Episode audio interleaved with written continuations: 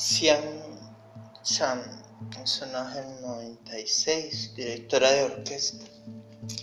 Cuando las otras niñas vean haciendo este trabajo sentirán que ellas también pueden hacerlo. Xian Chan. Había una vez un país en donde los pianos estaban prohibidos.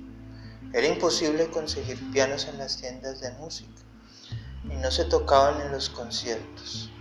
Simplemente no había pianos en ningún lugar. Un día un hombre tuvo una idea genial. Compró todas las piezas necesarias y construyó su propio piano. Sin embargo, no lo construyó para él, sino para su hija de cuatro años, Chan. A Chan le gustaba tanto tocar el piano que se convirtió en profesora de música y entrenó cantantes en el Teatro de la Ópera de Pekín. Era feliz y creía que sería profesora de piano y pianista durante toda su vida.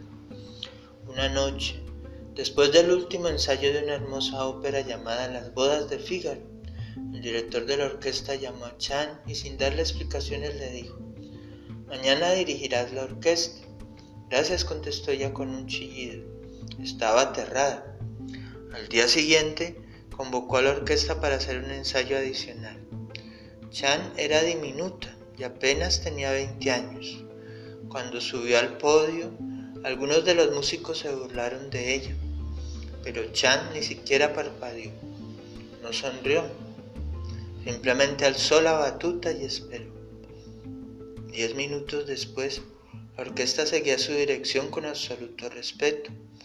Mi vida cambió de la noche a la mañana, afirmó después. Hoy en día Chan es una de las directoras de orquesta más famosas del mundo. Nació en 1973 en China. Gracias.